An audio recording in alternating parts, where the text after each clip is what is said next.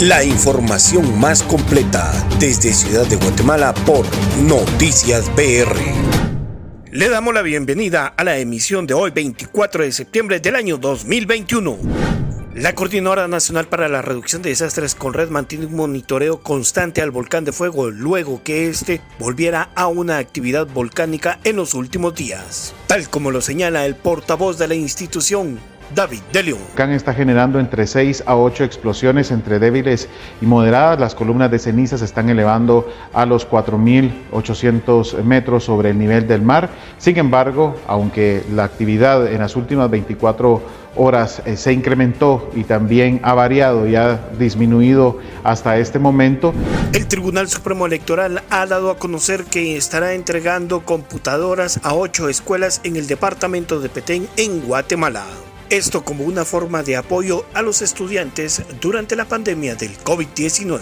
A ocho escuelas públicas de los niveles eh, primarios o parvularios con la finalidad de contribuir con la educación del país, sobre todo en época de pandemia donde estamos facilitando a los niños que tengan unas computadoras que les permitan interactuar y que no se atrasen en esta época de pandemia porque nosotros consideramos desde el Tribunal Supremo Electoral que la educación es prioritaria.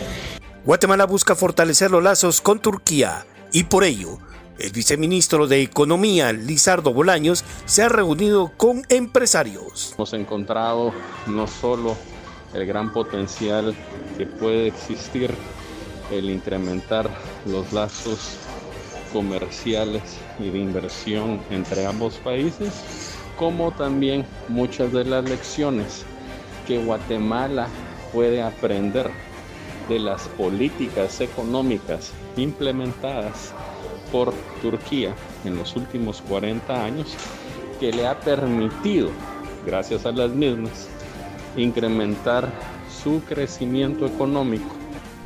Las personas extranjeras que se encuentran en Guatemala ya pueden vacunarse en la Cruz Roja Guatemalteca con el apoyo del Instituto Guatemalteco de Seguridad Social X. Hemos vacunado personas no afiliadas de aproximadamente unas 200 personas. El horario es de 7 de la mañana a 1 de la tarde.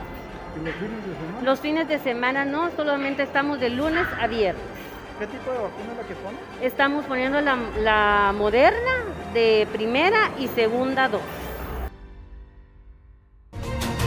Encuéntranos en nuestras redes sociales y también en nuestro podcast como Noticias BR.